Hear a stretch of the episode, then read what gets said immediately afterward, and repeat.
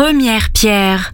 C'est l'émission qui s'intéresse au parcours et aux mécanismes du changement chez les professionnels engagés pour la ville durable.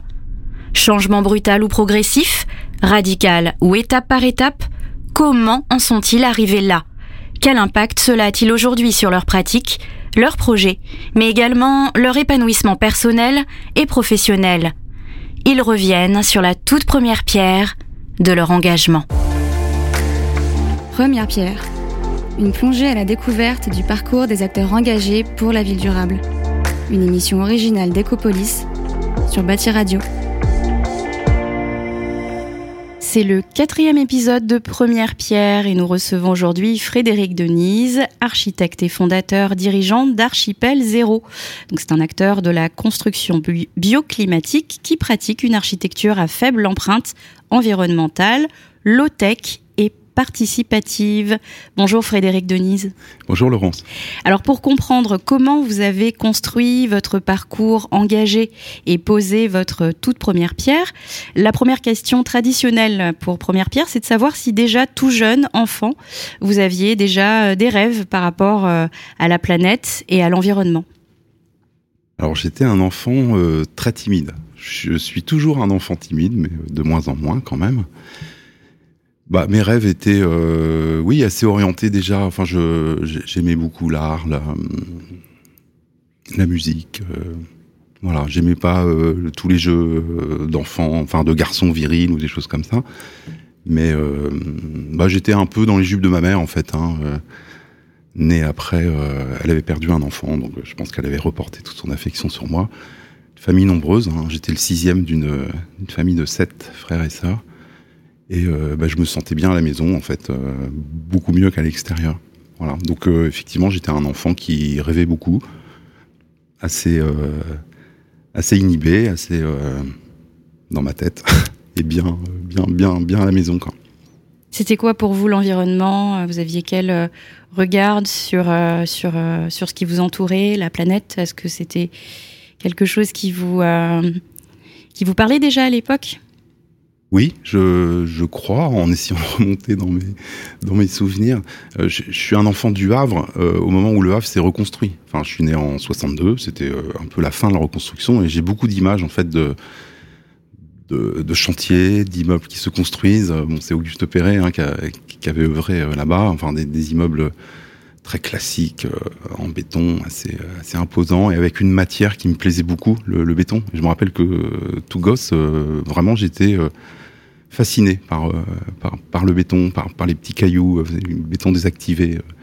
Je trouvais que ça ressemblait à des biscuits au sésame. J'adorais les, biscuits au sésame. Et voilà, sinon, bah, en bord de mer, enfin, voilà, j'aimais beaucoup les horizons, le port, le port du Havre. Et je pense que ça, ça m'a formé un petit peu quand même dans, dans mon attrait pour, pour l'espace, pour les, pour les grands espaces et aussi la matière. La matière adolescent, vous aviez déjà euh, envie d'être architecte ou vous aviez d'autres rêves à l'époque? Vous étiez quel type d'adolescent? Bah, C'est venu très vite en fait, dès, l'âge de 14 ans. Euh, J'étais très admiratif de, ma sœur, c'était une, artiste, elle dessinait très bien, elle jouait du piano à merveille. Et elle écrivait un journal, un journal intime que, j'adorais aller euh, dénicher sous son lit elle avait une grande emprise sur moi et bon, elle avait détecté euh, bah, mon goût pour euh, pour pour l'art, pour euh, et, aussi pour bah, j'étais bon en maths quoi, j'aimais bien la technique aussi, tout ça. Elle me dit mais tu devrais être architecte. Ça a fait tilt dans ma tête et ouais, dès, la troisième, la seconde, je, je m'orientais déjà vers vers le métier d'architecte. Très bien.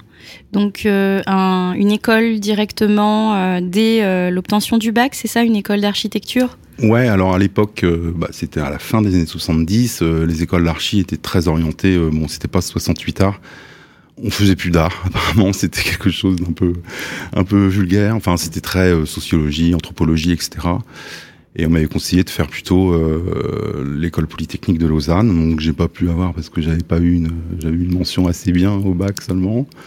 Voilà, donc euh, bah, je me suis reporté vers euh, l'école de Strasbourg, l'ENSAIS, après avoir fait une année de maths sup. Bon, ça m'a pas trop dérangé, j'aimais bien ça. Et ensuite, bah, j'ai intégré euh, donc effectivement une école euh, où on faisait encore en première année beaucoup de beaucoup de beaux arts, comme on disait. Très artistique et en même temps très très technique quoi. Donc j'étais j'étais à ma place. Par contre, j'avoue que j'ai vu les études de loin un peu parce que très inhibé. J'avais trouvé une, euh, on va dire dans, l'ivresse, une façon de me désinhiber.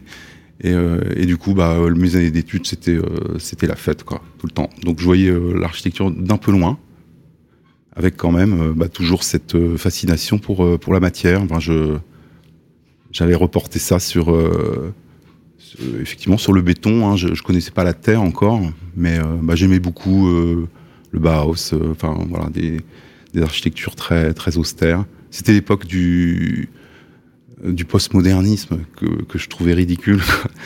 Donc, euh, pas tant la, l'architecture fonctionnaliste, etc., mais, euh, mais vraiment les, architectures très, assez austères. Bon, j'étais fasciné par les habits cisterciennes, par exemple. Je, faisais des recherches là-dessus.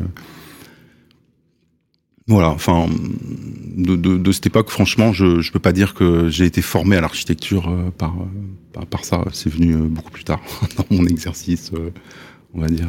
Formé par l'architecture, pas à l'école, vous voulez dire en soi, pas formaté? Une vision qui n'était pas oui, c'est ça. Oui, j'étais un petit peu extérieur au groupe, ouais.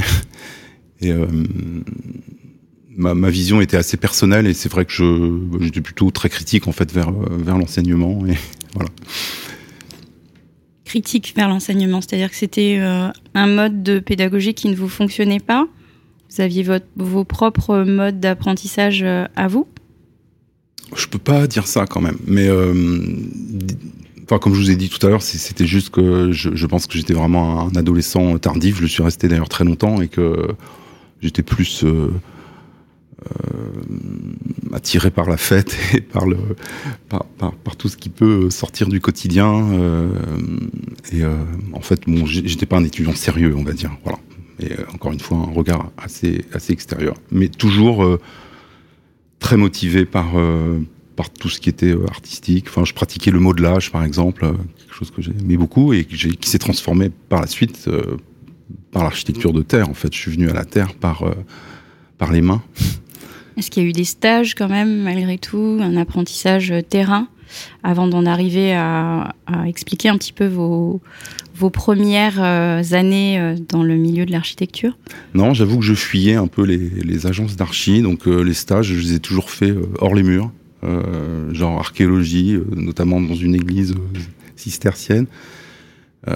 Et, et, en fait, à la sortie des études, j'ai fait mon service militaire dans, les, pompiers de Paris et, et je, suis, je suis revenu au Havre et je me suis installé tout de suite à mon compte justement. Je, crois que j'ai fait un stage de un mois une fois dans une école dans une une agence d'archi. Euh, bon, c'était pas intéressant du tout, mais j par contre, ce qui m'intéressait, c'était euh, l'outil informatique. Ils étaient très, euh, c'était les premiers au Havre à, au début des années 80. Hein, c'était quand même euh, vraiment la jeunesse de on appelait ça la CAO, la conception assistée par ordinateur. Bon, ça, ça me, ça, ça m'attirait pas mal.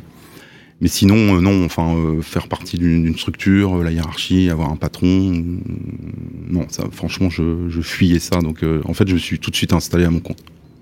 En préparant l'émission, vous m'expliquiez que les valeurs de la famille ont joué sur votre vision actuelle. Alors c'était une famille, euh, mes parents étaient euh, issus de milieux simples, comme on dit. Enfin, mon père fils d'agriculteur, dont son père était même pas propriétaire de, sa ferme, hein, métayer comme on dit. Ma mère était infirmière, fille, fille d'ouvrier. Euh, par contre, ma mère avait une, foi, enfin, elle était très très pratiquante, et euh, donc j'ai été élevé vraiment dans voilà dans dans dans, la foi chrétienne.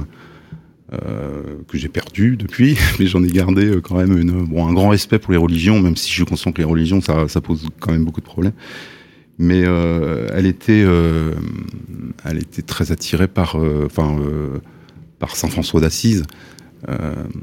Donc la simplicité volontaire, le dialogue avec la nature, tout ça, hein, ça remonte au, 11e siècle, mais 12e siècle, mais c'était, voilà, c'était assez fondamental. Moi, ça m'a quand même beaucoup inspiré. C'était un premier pas vers la décroissance, on va dire, et un, un, grand pas vers la décroissance, qui m'est revenu en fait beaucoup plus tard, mais j'ai toujours, elle était écolo aussi, euh, avant, un peu avant l'heure. Elle votait euh, du euh, premier Dumont.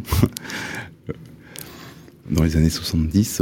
donc oui, ça, ça m'a quand même inspiré à la fois ces, valeurs, mais de, je, dirais, de, religion simple. Et pas, il n'y avait pas de rigueur. C'était pas une, c'était pas une ambiance, on va dire, pesante. Voilà, c'était plus, voilà, une foi légère, sincère, enfantine presque. Et voilà, j'ai gardé quand même le, voilà, ce mysticisme euh, de considérer la, nature comme, comme, comme un, enfin voilà, comme euh, quelque chose de sacré en fait. Et votre premier job, votre première mission en tant qu'architecte, euh, c'était quelque chose de sacré aussi? Pas du tout. non, non. j'ai fait beaucoup de, j'ai fait beaucoup de trucs très techniques au départ, des blocs opératoires, des, des plateaux techniques. Je travaillais dans, dans l'hospitalier en fait. Et, euh, mais ça pendant euh, plusieurs années, hein, j'étais devenu très très fort pour dessiner des blocs opératoires. J'aimais bien le côté, euh, c'était pas créatif du tout, ça ça me manquait. Je compensais ça par le modelage ou voilà, mais c'était la la complexité en fait. C'est comme une partie d'échec, un bloc opératoire ou une grande cuisine. J'ai fait des grandes cuisines aussi après. C'était un peu le même le même truc, des, circuits propres et sales qui doivent pas se croiser, des ventilations très poussées un besoin, quelque chose de très technique. Hein. Un besoin de, technique, mais aussi de, quelque chose d'aseptisé, peut-être un petit peu? Alors, c'était pas un besoin ni, euh, ni un attrait en fait. J'aimais bien la, complexité et, résoudre des, euh, des, choses qui sont a priori, euh, enfin vraiment. parfois, il n'y a pas de solution, donc il faut passer à des compromis. Moi, j'aimais bien ça. C'était pas par choix. Hein. C'est jeune architecte sans, sans contact pas du tout du métier. Euh, pas, du tout de réseau. Euh, j'ai pris ce qui venait. Et, euh, il, suffit de faire un, projet, un deuxième. Après, très vite, on est. j'ai pu me présenter à des concours, voilà, des, choses. voilà. Puis petit à petit, ça a dévié vers. j'ai fait un, une crèche. C'était un programme assez complexe aussi, et j'ai fait depuis, j'ai fait 14 crèches. Je suis devenu un peu un peu spécialiste en fait des, euh, des programmes euh, avec un public sensible et pas autonome. Donc la petite enfance ensuite le grand âge et puis euh, et puis la psychiatrie c'est venu après l'autisme voilà. Donc ça ça m'a peut-être éveillé aussi à à une architecture bien traitante où j'ai commencé enfin dès que j'ai pu j'ai mis du bois parce que voilà j'étais quand même écolo dans dans l'âme alors un écolo un peu naïf, quoi. Enfin, je croyais à, la haute qualité environnementale, toutes ces démarches. Euh, on met du bois, des panneaux solaires. Et euh, bah, je mettais ça au service justement bah, des, ambiances bien traitantes pour pour les enfants, pour les personnes âgées, pour euh, les autistes. Voilà, ça ça résonnait bien ensemble. Et avant Archipel Zéro, on en parlera un petit peu plus tard, vous avez eu d'autres missions avec toujours cette vision et cette bienveillance dans la démarche? En dehors du, métier euh, non, j'avoue que en fait, euh, jeune adulte, bon, j'avais rencontré ma femme à Strasbourg pendant les études. Je suis installé, donc ça a été un parcours euh, très. Je suis toujours avec. On a fait quatre enfants. Donc voilà, les, on va dire les 20 premières années de, mon exercice, c'était un peu le tunnel. Hein. Enfin, j'étais plus papa que architecte, on va dire. Et, et puis j'avoue que après mes études un peu dilettantes, je, je, me suis installé parce que je voulais pas être dans une agence. Mais euh, j'avais le, comme beaucoup de jeunes archis, j'avais le syndrome un peu du, le, syndrome du, comment on appelle ça déjà? Du, je sais pas, l'imposteur? Oui, c'est ça, oui, l'imposteur. Je, je me disais, mais, je sais rien faire. Enfin, je veux dire, je, donc je, je regardais, euh, en fait, ma, ma seule façon de, bah, c'était de regarder ce que faisaient les autres. Donc je faisais comme les autres. Euh, ils construisaient en béton, je construisais en béton. Ils construisaient mal, je construisais mal. J'ai mis très longtemps à me sentir à l'aise. En fait, euh, j'ai peut-être mis 20 ans en fait à, me sentir à l'aise. Donc pour répondre à, votre question, non. Enfin, j'étais vraiment euh, engagé dans, mon métier, dans, mon rôle de père, à essayer de, bah, maîtriser euh, quelque chose qui me paraissait euh, vraiment complexe. Trop, trop de choses à savoir, trop de.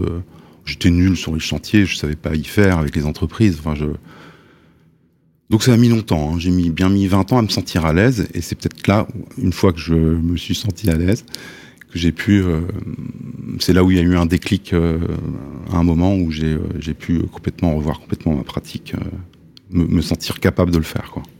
Alors c'est assez étonnant puisque justement ici, dans la série Première Pierre, dans cette série euh, de podcasts, on a beaucoup de, enfin on a eu plusieurs euh, témoins, plusieurs intervenants qui nous parlent de ce syndrome de l'imposteur et qui disent l'avoir vécu.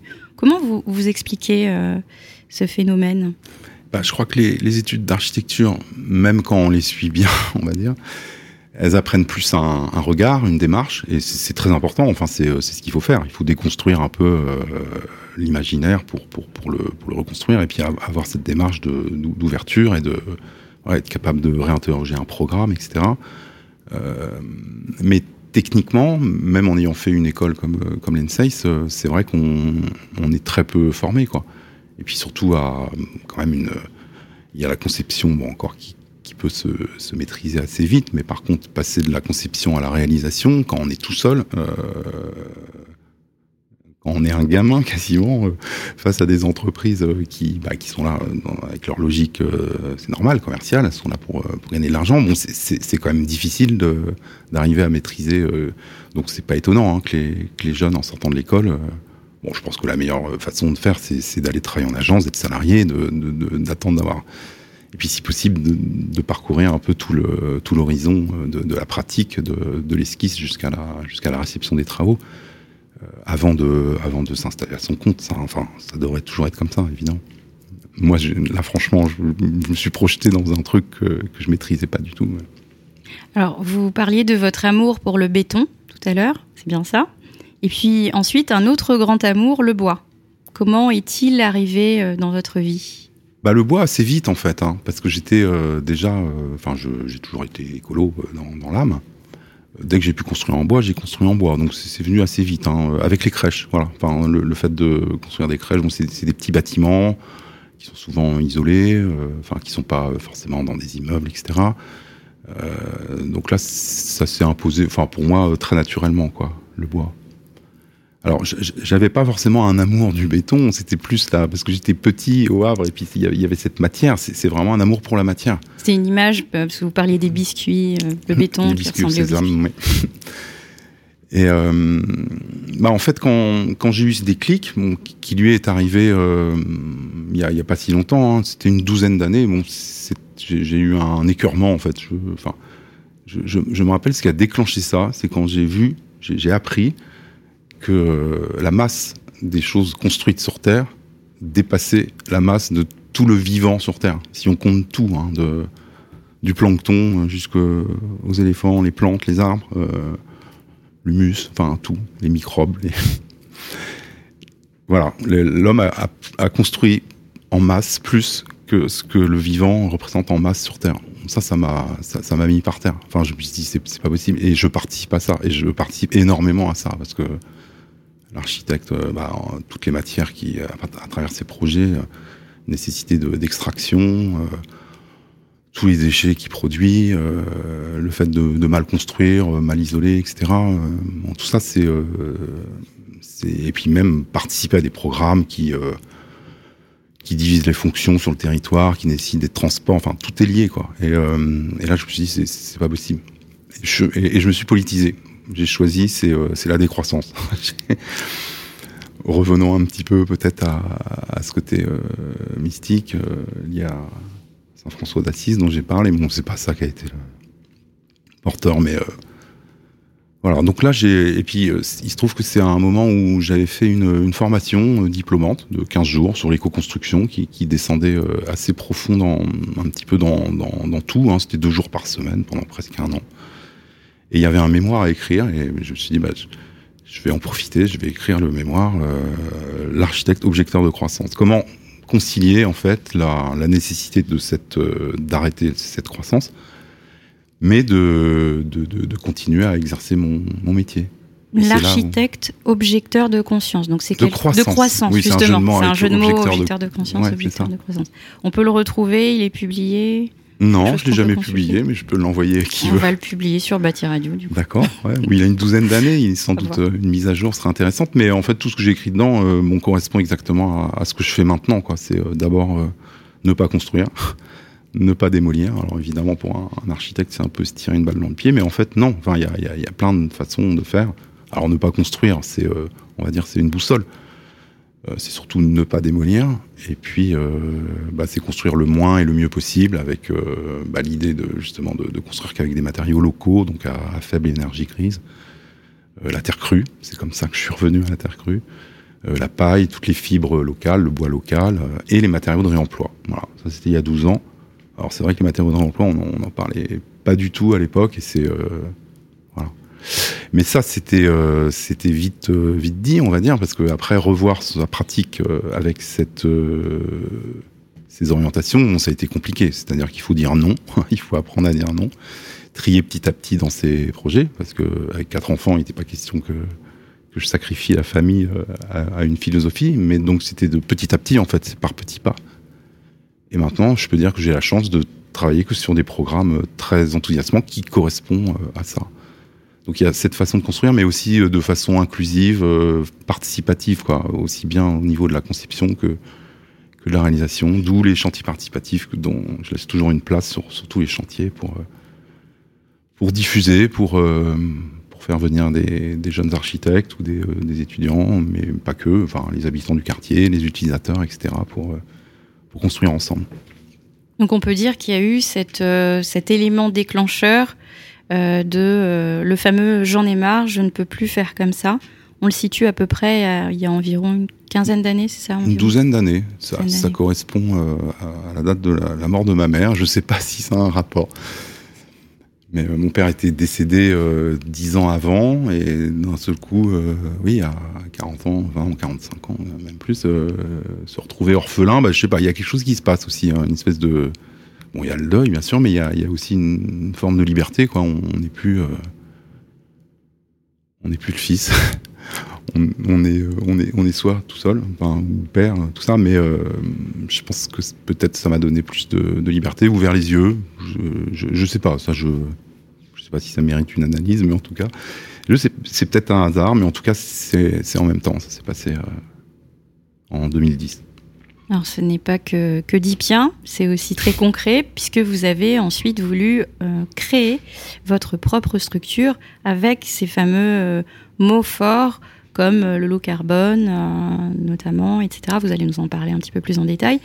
Vous aviez une âme d'entrepreneur ou c'est venu au fil de l'eau, au fil de l'expérience? Bah, entrepreneur, euh, oui, je pense. Enfin, c'est euh, surtout être libre, ne pas avoir ne pas dépendre d'une hiérarchie, d'un patron. Euh, entrepreneur, je pense que oui, je dois avoir ça au fond de moi, mais j'aime pas être patron non plus. Hein. Enfin, franchement, moi, j'aime bien être, être plutôt un élément dans, dans un groupe, inspiré, travailler ensemble. Quoique je suis quand même assez solitaire, j'aime bien aussi travailler tout seul, en fait.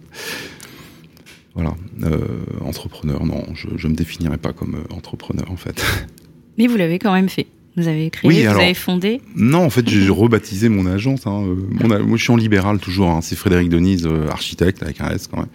Et, et puis j'ai décidé de m'appeler Archipel Zéro, voilà, parce qu'on avait créé un lieu en fait avec deux autres archis, bon, qui partageaient pas du tout ma pratique, qui s'appelait Archipel.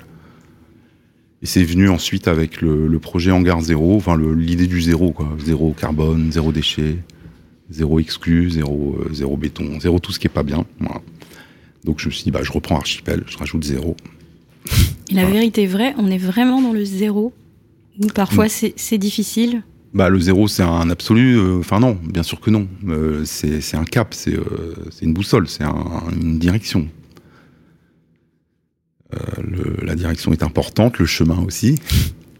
Mais euh, oui, c'est le mieux possible. Enfin, c'est comme ça que je définis la radicalité. La radicalité, bon, c'est être à la racine des, choses et en fonction de ça, euh, bien analyser et, faire le mieux possible, le, mieux qu'on puisse faire, sans concession.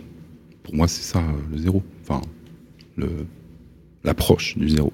Donc pas de compromis avec Archipel Zéro. En tout cas, on fait le mieux que l'on qu'on le peut. Et aujourd'hui, quels sont vos euh, chantiers, vos projets coup de cœur, justement avec, euh, sur lesquels vous travaillez actuellement ou déjà réalisés? Bah, Ils sont tous coup de cœur maintenant parce que euh, je vous disais, j'ai, je, parviens, enfin j'ai la chance maintenant d'être reconnu voilà, dans cette pratique et au final je, je, ne fais que ça.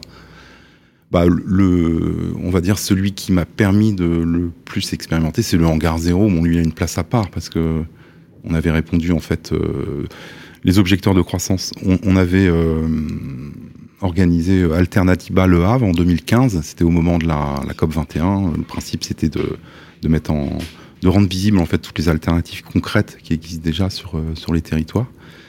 il y en a eu 150 en France dont euh, bah, nous, on, avait euh, lancé Alternative à Le Havre. Moi, je m'occupais de du quartier euh, éco-construction, du village des alternatives. C'était un truc qui a duré un week-end, quoi, mais qui a demandé six mois de, préparation. Et notre boulot, bah, ça a été de mettre en lien toutes ces alternatives qui existaient, déjà dans, tous les domaines, quoi, l'agriculture, enfin permaculture, le système d'échange libre, les, l'éco-construction, les monnaies locales, euh, voilà, enfin tout, tout ce qui exprime un peu cette transition, euh, tout, tout ce qui constitue la transition issue des, des citoyens. Le, but des Alternativa, c'était ça, c'était de montrer qu'on n'attend rien de des États, on n'attend rien qui vienne d'en haut, mais euh, que c'est à la portée de tout le monde. Voilà, en fait. elle, elle, est déjà en route. Il suffit de la rendre visible et puis mettre en lien. Et en fait, bon, à la fin du week-end, on s'est dit, bah mince, enfin c'est dommage quand même, c'est fini. Donc on a cherché un lieu pour pérenniser le village des alternatives et c'est à ce moment-là où il y a eu euh, réinventer la scène, l'appel à manifestation d'intérêt, auquel on a répondu sur le hangar haut, qui est sur le port du Havre, juste entre le centre-ville et le port, pour y faire le village des alternatives. Et c'est comme ça, bah, on a gagné. C'est comme ça qu'est le hangar haut qu'on a rebaptisé Zéro, vous savez pourquoi. Et, euh, en fait, c'est un lieu dans lequel euh, je suis à l'origine, en fait, euh, je suis dans le collectif qui a qui a proposé le projet et j'en suis l'architecte. Donc c'est un lieu de enfin, beaucoup de liberté où je peux expérimenter tout, tout, tout, tout ce que j'ai envie d'expérimenter. Bien sûr, euh, si tout le monde est d'accord, mais pour l'instant on me laisse plutôt faire. Donc euh, c'est là où on construit vraiment avec ce qu'on a sous la main, euh, donc essentiellement des, des, des, matériaux de déconstruction, enfin des matériaux de réemploi, des déchets, de la terre, de la paille, du bois, de réemploi, enfin tout ça. Et ensuite, bah, il y a eu d'autres projets comme la ferme des possibles à Stein. Bon, ça c'est un projet qui, m'a rendu un petit peu, euh, enfin visible en fait, euh, surtout en région parisienne, ce qui m'a amené à, pouvoir répondre à des concours comme la Maison de l'Environnement à Épinay-sur-Seine, un bâtiment euh, zéro béton, tout, en bois francilien. Enfin, il n'est pas encore en construction. Là, on est en train de lancer l'appel d'offres. La ferme des possibles, en quelques mots, pour ceux qui ne connaissent pas. La ferme des possibles, donc c'est euh, bah, c'est une ferme périurbaine. C'est euh, le maître d'ouvrage Nova Edia, qui est une une coopérative dont, le but principal c'est l'insertion euh, de, des jeunes de, des quartiers. Hein, c'est Astin dans, dans le 93 et euh, par l'agriculture urbaine, donc de la graine à l'assiette, tout, tout, toutes les activités de l'agriculture, de, la, germination, la récolte, euh, la préparation de repas, la livraison de repas, etc et ils souhaitaient un bâtiment euh, en lien avec la permaculture, qui, donc qui, qui, est un peu leur, leur, leur pratique. Euh, donc un, bâtiment qui se construit avec les ressources du territoire, dont les matériaux de réemploi.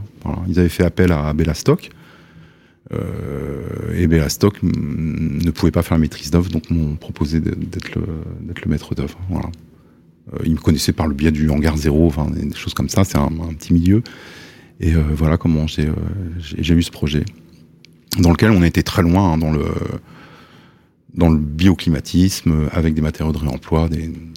C'est un bâtiment qui est un petit peu connu par euh, sa grande façade, tout en, en menuiserie de réemploi, euh, issue de d'Épinay-sur-Seine, donc juste à 3 km. Donc là, c'est vraiment des, ressources du territoire qui, permettent bah, justement de, de, chauffer un bâtiment de façon totalement passive. Un mur trombe en, en BTC, en briques de terre crue, comprimée. Sinon, bah, toutes les isolations sont en, paille, euh, recouvertes de, terre, avec des enduits de finition faits avec la terre du terrain, qu'on fait l'objet de, grands chantiers participatifs. Hein. Il y a eu plus de 150 personnes qui ont participé, qui sont venues de toute la France pour faire des enduits euh, décoratifs, euh, sur lesquels on a fait des empreintes de feuilles, du terrain. Enfin, c'est beaucoup amusé. C'est assez expérimental aussi, comme un grand labo.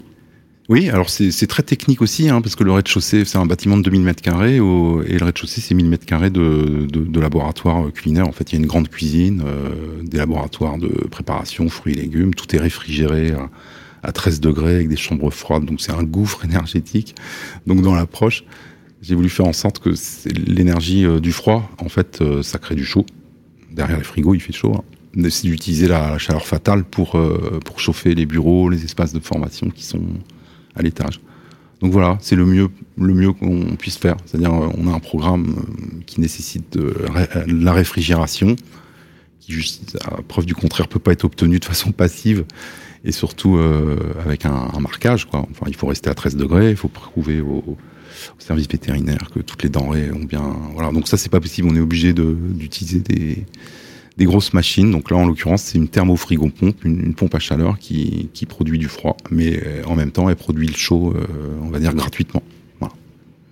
Pour ceux qui nous écoutent et qui commencent euh, à aller un peu plus loin dans leur vision, qui ont eu, comme vous, cet élément déclencheur, qui veulent changer leur pratique mais ne savent pas par quoi commencer. Qu'est-ce que vous pourriez leur adresser? C'est l'une de nos dernières questions. Qu'est-ce que vous pourriez leur adresser comme, comme conseil? Bah, d'y aller à petits pas.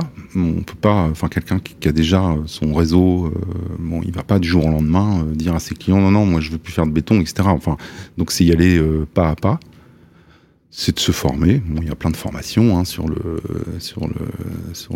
bas carbone, sur euh, le bioclimatisme, les matériaux à faible énergie grise, les matériaux de réemploi. Il y a des formations aussi. C'est de participer aussi à des chantiers participatifs. Moi, je les invite à, à nous rejoindre au Hangar Zéro. C'est un chantier participatif permanent. Je passe beaucoup de temps à, à orienter les, les consoeurs et les confrères qui, qui, qui veulent ça. Quoi. Enfin, je je considère, bon, je suis plus militant qu'architecte maintenant, donc en fait, j'utilise mon métier pour euh, essayer de faire bouger les lignes, changer les choses et transformer un peu les pratiques. Donc, euh, qu'ils n'hésitent pas à, à, me contacter. Je peux, on peut, assez, peux aider. On, on, peut vous contacter ou Ecopolis éventuellement. Oui, bien sûr. C'est noté. Alors, pour terminer, la dernière question, encore une fois traditionnelle, est-ce que vous avez une muse, un mentor qui vous a inspiré tout au long de vos, votre parcours, au début peut-être aussi? Alors tout au début non, j'avoue que j'étais pas, euh, comme je vous l'ai déjà expliqué, je vais pas revenir là-dessus, mais euh, quand, quand j'ai changé ma pratique, j'étais assez euh, assez inspiré par Hassan Fati, qui est un, un ingénieur euh, égyptien qui est né en 1900, hein, il, est, mort depuis, mais il, il s'occupait de construire pour le ministère de l'Éducation nationale. il a reconstruit un village tout en, briques de terre. Enfin, vraiment, c'est un, bouquin magnifique qui s'appelle Construire avec le peuple. Et euh, bah, je me suis reconnu en fait dans, cette façon de faire, enfin de dépasser un peu le, le rôle du maître d'œuvre, mais, d'aller plus loin, enfin dans sourcer les matériaux, euh, trouver les, compétences localement. Enfin, c'est vrai quand on, travaille la terre euh, dans, dans un, une région qui n'est pas euh, une région de, terre. Ou le travail des matériaux de réemploi avec des entreprises bah, sont assez peu nombreuses. Donc en fait, on est obligé d'avoir une stratégie, on va dire très à la recherche de toutes les compétences, de développer un réseau. Bon, c'est ce qu'il a fait pour euh, reconstruire en, en, briques de terre crue comme ça se faisait dans l'Antiquité euh, en Égypte. Il a réexhumé euh, ces pratiques. Donc ça m'a beaucoup inspiré. Et puis au moment euh, aussi euh, bah, où j'ai commencé à m'intéresser au mouvement de la décroissance, il y a Serge Latouche, petit traité de la décroissance sereine, qui est une bonne, euh, entrée euh, pour comprendre un peu ce que c'est que la décroissance. Petit traité de la décroissance sereine. C'est ça, ça, ouais. Ça date de ouais, il y a une quinzaine d'années, mais euh, c'est c'est très bien pour comprendre l'idée, la philosophie qui n'est pas un truc euh, délirant. Hein. C'est, enfin, pour moi, c'est la seule chose raisonnable en fait à commencer. Je sais bien que décroissance c'est un gros mot, mais c'est exprès que c'est un gros mot, c'est pour qu'il soit pas récupérable. On appelle ça le, le, mot au but. Et sinon, sur les matériaux de réemploi, il y a Jean-Marc Huygens, qui est, euh, qui est ingénieur aussi, prof à l'école euh, à l'ENSAM, euh, l'école d'archi de Marseille, qui s'appelle La poubelle et l'architecte. C'est une façon de s'ouvrir l'esprit aux matériaux de réemploi par le, on va dire, la poésie, l'anthropologie, la thermodynamique. Enfin, c'est vraiment un, un, petit traité qui est très inspirant sur euh, sur les matériaux de réemploi et ce, et ce, que ça porte en fait. Euh, le matériau de réemploi, c'est pas uniquement pour construire moins cher et, et pas produire de déchets, c'est aussi euh, redonner une dignité à la matière, se faire un lien entre le passé, le, le présent et l'avenir à, travers la, la, matérialité. Enfin, tout ça, il en parle très très bien. C'est donc le passé, le présent, l'avenir, tout en militant, comme oui. comme l'explique, enfin comme le raconte la chanson qui vous ressemble, on en parlait tout à l'heure, qui s'appelle Bella ciao. Bella, ciao. Je sais pas si on pourra passer un extrait, mais en tout cas, on note que c'est aussi une chanson qui, qui, qui, vous ressemble et qui vous inspire, qui inspire votre parcours au-delà de la première pierre posée. En tout cas, euh, merci à vous pour ce témoignage euh, très complet. Et puis, euh, bah, c'était Première Pierre. Merci Frédéric Denise. Merci Laurence de m'avoir invité. Mi sono alzato, oh bella ciao, bella ciao, bella ciao, ciao, ciao. Stamattina mi sono alzato e ho trovato l'invaso. Oh partigiano, portami via. Oh bella ciao, bella ciao, bella ciao, ciao, ciao. Partigiano, portami via che mi sento di morire. E se io muoio da partigiano, oh bella ciao, bella ciao, bella ciao, ciao, ciao, e se muoio da partigiano, tu mi devi seppellire. Première pierre, une émission à réécouter et télécharger sur le site de Bâti Radio et sur toutes les plateformes de streaming.